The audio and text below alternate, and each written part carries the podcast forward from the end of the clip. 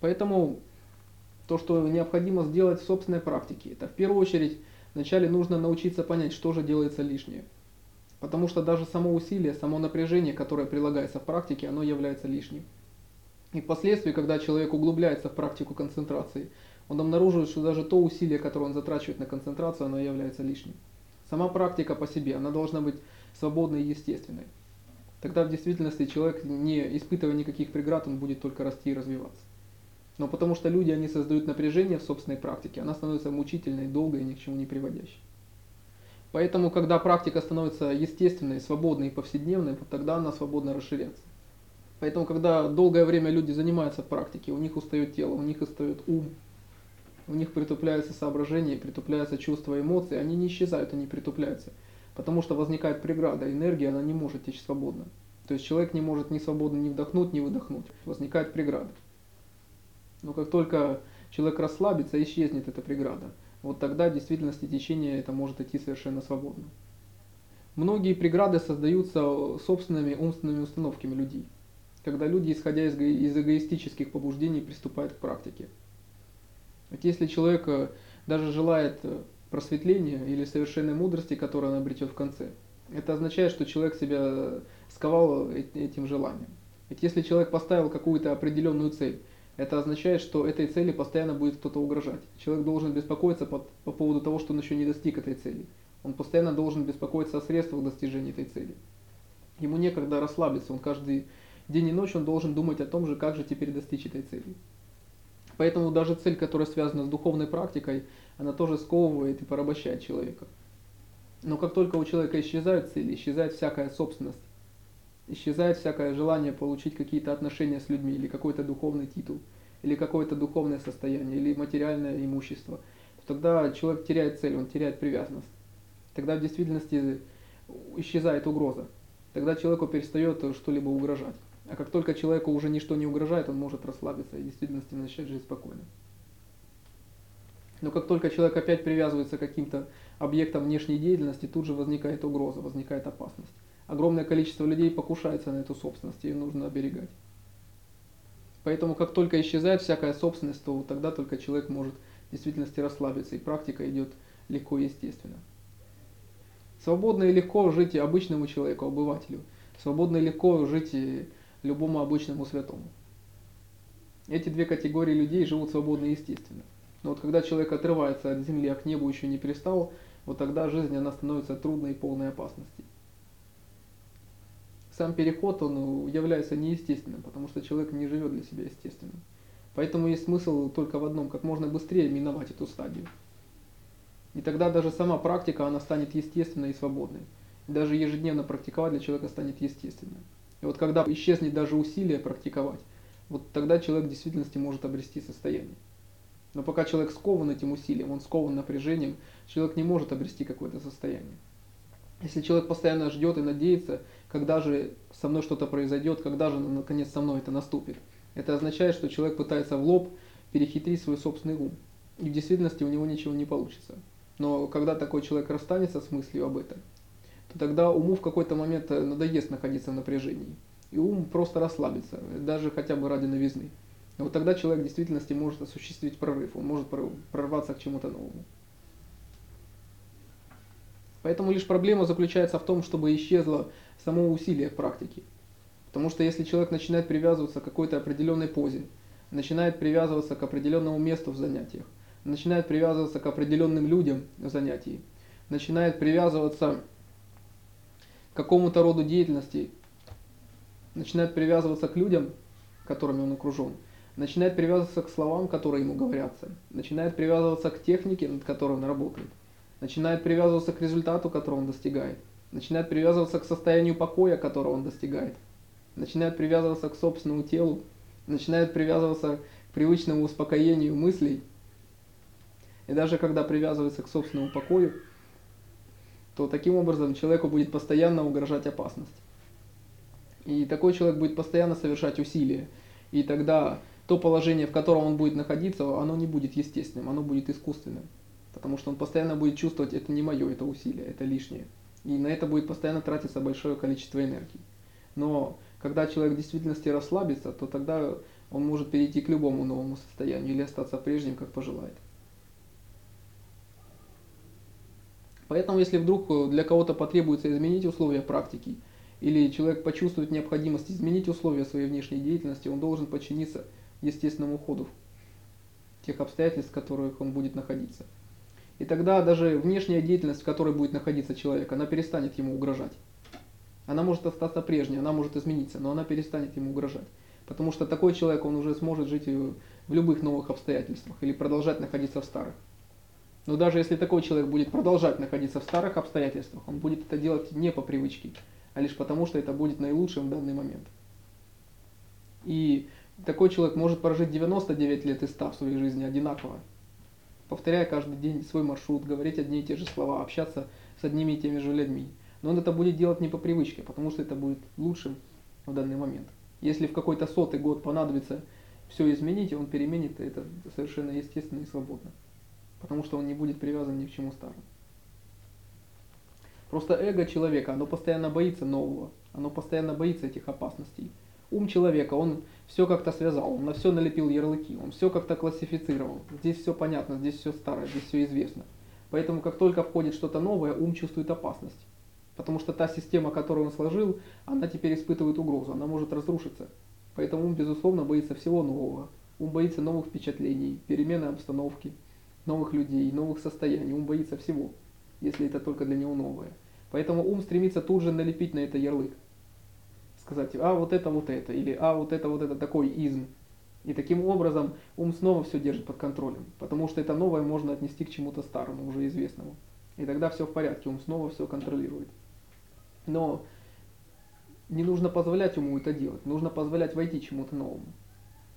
Если человек позволит войти риску собственной практики, такой человек расстанется с привычным ходом собственной жизни. Вот тогда человек может заниматься тем же самым или заняться чем-то новым, но практика для него сохранится. Потому что даже сама практика, она тоже может войти в привычку. Даже то, что чем человек занимается каждый день, то, что человек ходит, допустим, еженедельно сюда, занимаясь, это тоже может стать привычкой. Тогда человек приспособится, и у него ничего не получится. Потому что это превратится в привычное времяпровождение. Вроде бы все будет правильно. Человек будет э, много времени сидеть, занимаясь тем, чем нужно. Но он привыкнет, это не затронет его внутри. Тем самым ум он перехитрит самого человека. И человек останется тем же. Это будет просто новое времяпровождение для него. Он усвоит какие-то новые слова, слова, он познакомится с какими-то новыми людьми, но суть его при этом не затронется. Самое главное, чтобы человек достиг успокоения на первом этапе, успокоения собственных мыслей, успокоения собственных чувств. Для чего это нужно? Когда человек достигнет этого успокоения, у него останется другая вещь. Тогда он обнаружит, что на самом деле ведь присутствует кто-то, кто постоянно фиксирует. Вот мысли успокоены, мысли пришли, мысли ушли, чувства пришли, эмоции утихли. Значит, ведь постоянно есть какой-то наблюдатель, который фиксирует эти изменения. И тогда человек обращает свое внимание, а кто же этот наблюдатель? Кто же, кто способен наблюдать за мыслями? Кто же, кто способен наблюдать за эмоциями? Кто же способен даже отметить их отсутствие? Кто же этот постоянный сторонний наблюдатель? И вот тогда э, внимание свое человек обращает на этого наблюдателя. Просто до тех пор, пока у человека сумятится в голове, когда там хаос мыслей и эмоций, то человек не в состоянии различить наблюдателя и эти эмоции. Но как только мысли и эмоции, они успокаиваются, они оседают, то, то тогда человек наблюдает, что есть этот наблюдатель, он присутствует, он наблюдает за всем этим процессом, он способен его отметить. И тогда все внимание человека теперь обращается на этого наблюдателя. Поэтому получается, что та практика, которой занимаетесь сейчас вы, это лишь еще есть подготовительный этап. Это начальная ступень. Вы только готовитесь к настоящей серьезной практике. Потому что и мысли, и чувства, и эмоции, они относятся лишь к внешней деятельности. Это все является внешними объектами. То есть еще ваша концентрация, она является концентрацией на внешних объектах. Но лишь только тогда, когда вы переведете свое внимание на этого наблюдателя, но только тогда это начнется концентрация на внутреннем объекте. Тогда вы начнете смотреть, а кто же этот наблюдатель, который это все фиксирует, кто же этот, кто это все наблюдает. Вот только тогда в действительности начнется концентрация на внутреннем объекте. Когда начнется эта стадия практики, внешняя деятельность, которой вы будете заниматься, она уже потеряет свое значение. Потому что на данном этапе, безусловно, вы приходите к практике, вы приходите к внутреннему из внешнего. И внешнее, оно очень сильно влияет на вас. На вас очень сильно влияют внешние условия, внешние обстоятельства. Даже сама эта техника концентрации, она, в общем-то, является внешним условием, внешним обстоятельством. Поэтому вы продолжаете зависеть от нее. Но когда вы обратите свое внимание на внутренний объект, то тогда вы уже перестанете зависеть от этих внешних объектов, в том числе от техники концентрации. Вот тогда вы можете заниматься чем угодно, и внешняя деятельность перестанет на вас давить. Только тогда будет достигнуто полное расслабление. Поэтому есть смысл только лишь э, как можно быстрее, как можно быстрее пройти эту стадию, пока вы зависимы от внешнего, когда легко упасть, когда любое внешнее обстоятельство может вернуть вас обратно. Нужно сейчас идти как можно быстрее вперед и вперед. И тогда, когда вы достигнете концентрации на внутреннем объекте, вот тогда вы в действительности начнете узнавать, а что же является вашей собственной природой. Что же находится внутри постоянно? Что же постоянно находится за мыслями, чувствами, эмоциями вас? Что же постоянно находится за впечатлениями умственными, физическими, телесными и чувственными? Что же постоянно решает, что из этих впечатлений предпочесть, чему отдать выбор? Это является последующим этапом практики. Хотя даже и эта стадия практики, она тоже не является конечной, это тоже является лишь промежуточным этапом. Но об этом мы просто поговорим позднее. Когда вы дойдете до той стадии, когда вы полностью сосредоточитесь на своем внутреннем объекте, самая большая опасность, которая подстерегает здесь человека, она заключается в том, что возникает конфликт с внешней действительностью. Потому что в этот момент человек стремится полностью сохранить всю энергию, которая у него есть в этот момент. И даже энергия, которая тратится на внешнюю деятельность, она кажется тратой. И у человека возникает естественное, спонтанное ощущение находиться в покое, находиться даже в полном физическом покое.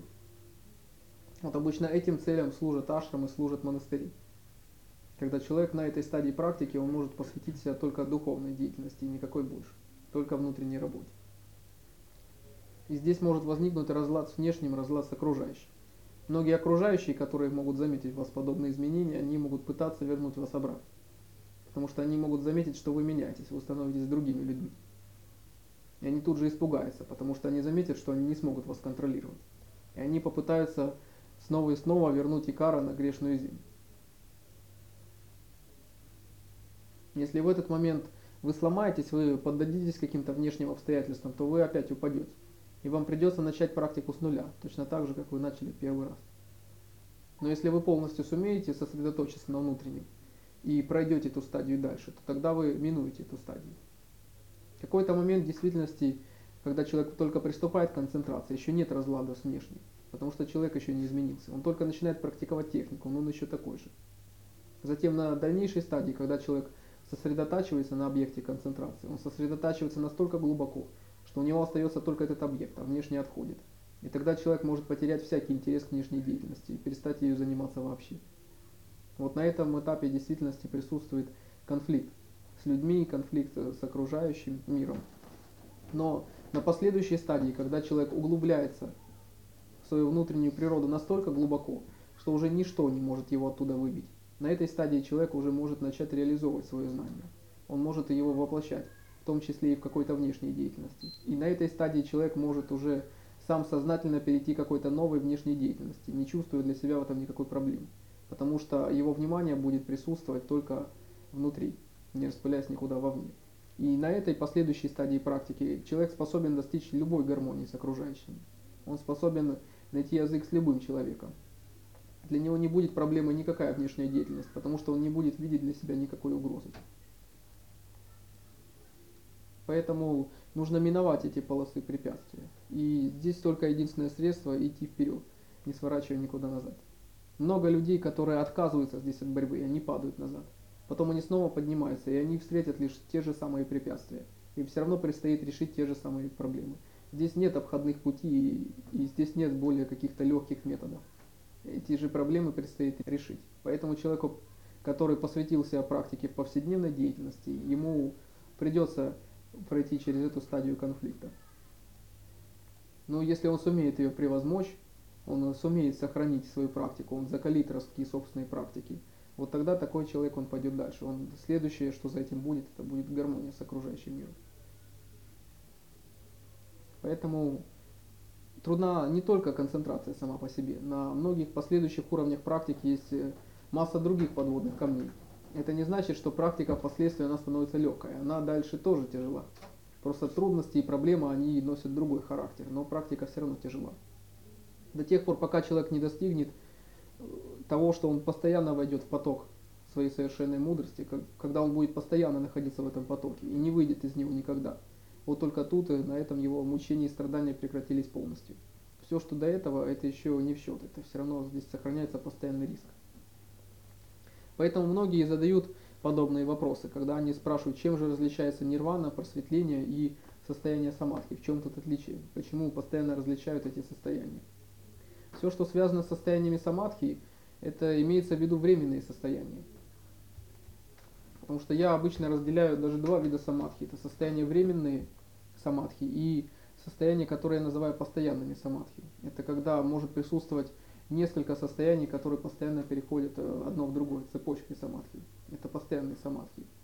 Это в действительности состояние, когда человек достигает полного равновесия между телом и умом. Даже само слово с санскрита переводится как равновесие. Это в действительности является полной гармонией. Человек достигает высшего знания внутри себя. Но он еще не, не окончательно утвердился в этом состоянии, он еще может выйти из него. И если человек выйдет из этого состояния, он может снова упасть на любую из прежних ступеней. Но лишь только тогда, когда человек постоянно утверждается в этом состоянии и не выходит из него больше никогда, вот это означает, что он достиг состояния совершенной мудрости, состояния просветления. Вот этим отличаются эти состояния. Поэтому есть много людей, которые входят в состояние самадхи. Они в действительности в какой-то момент обладают высшим знанием. Может это будет несколько мгновений, дней или даже лет, но впоследствии они теряют это состояние. И тогда они снова становятся прежними людьми. Поэтому лишь, лишь тогда, когда человек окончательно достигнет другого берега, когда он будет не просто еще плавать и барахтаться в реке, но окончательно достигнет другого берега и останется на нем навсегда, вот это и будет означать э, завершением его духовных поисков. Поэтому нужно смотреть на все результаты, даже если таковые будут за быстрое время, что это все не то, до тех пор, пока не достигнут окончательный результат. Многие люди на этой стадии концентрации достигают какого-то покоя. Им действительно становится хорошо, они чувствуют себя полностью счастливыми удовлетворенными людьми. И они никуда не движутся дальше. Они говорят, зачем мне заниматься практикой, мне уже и так хорошо. Но ведь это состояние покоя, оно достигается самой практикой. Источником этого состояния является практика. Поэтому если ведь прервется источник, то тогда и следствие прекратится. Это состояние, оно прервется. Человек за короткое время потеряет энергию, которую накопил, и все, и он вернется обратно. Поэтому не следует довольствоваться любыми результатами, которые будут достигнуты. Потому что даже если человек обращает внимание на то состояние, в котором находится, на те ситхи или какие-то другие способности, которых он достигает, на то состояние покоя, в котором он достиг, это значит, что он уже отвлекся. Его внимание уже раздвоено. Потому что он потерял свой объект концентрации, и он пребывает где-то во внешнем. Поэтому настоящий практикующий, он даже не знает, что он находится в состоянии покоя. Настоящий практикующий, даже когда он общается с какими-то людьми, то он не обращает внимания даже на собственное мнение. Даже это для него не важно. Поэтому все внимание, оно должно быть э, продолжено, сосредоточено на объекте. Даже когда будет достигнуто полное состояние покоя, даже когда будет полностью достигнуто состояние медитации, практика концентрации, она не должна при этом прекратиться. Всегда все святые, все учителя, они указывают, что не только высшее состояние, не только высшее знание, которое дается в самадхи, не только состояние покоя без мысли, которое дается в медитации – но и концентрация, они должны практиковаться вместе. Вот только тогда, когда человек достигнет всех трех составляющих одновременно, вот только тогда он может полностью утвердиться в этом состоянии.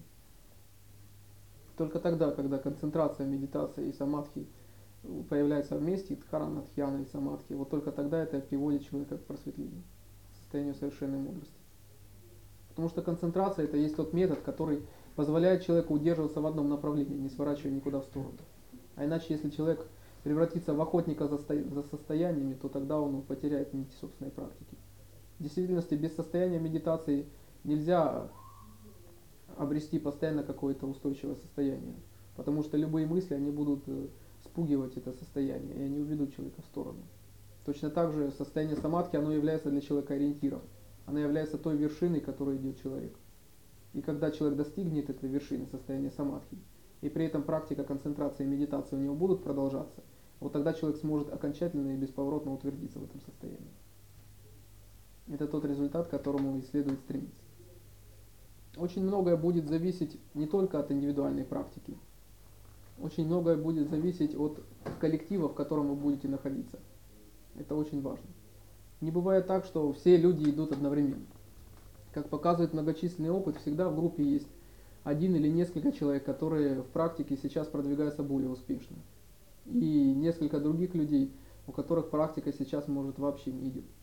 Проходит какое-то время, обычно майку лидера подхватывает какой-то другой человек, который, может, был позади, а тот, кто был впереди, он падает. И тогда тот, кто находится впереди, он является ориентиром в практике для другого человека. Потому что достаточно лишь только наблюдать человека, который в практике сейчас более продвинут, чем вы. Достаточно с ним общаться или даже просто заниматься вместе. Он будет для вас ориентиром, на который следует равняться. Потому что замечая другого человека, который в этот момент продвинут более, чем вы, вы можете сравнить, что я еще не такой, и у вас уже есть ориентир, к которому стремиться. Поэтому важно не только зачахнуть и постоянно вариться в собственном соку. Очень важно иметь подобные ориентиры. Поэтому очень важно находиться в таком коллективе, где существует большое количество практикующих. И чем больше будет таких продвинутых практикующих, тем успешнее будет идти ваша собственная практика. Поэтому, если вы хотите создать для себя атмосферу творчества, атмосферу вашей практики, так вот, э, создавайте эту атмосферу, создавайте сами для себя идеальную группу для работы. Многие люди говорят, что вот я подожду, что вот когда вот вокруг меня, а они, вот пусть они там чего-то достигнут, тогда буду и я. Но еще складывается коллектив, еще складывается группа. Группа складывается из отдельных ее членов. Вот если вы, каждый по себе, начнете сами продвигаться в собственной практике и предложите помощь другим людям, то тогда, возможно, и другие захотят измениться. То есть вы должны делать постоянно первый шаг. Не ждать, что Вначале сделать кто-то, а потом вы. Так можно ждать всю жизнь, не дождаться. Начните с себя.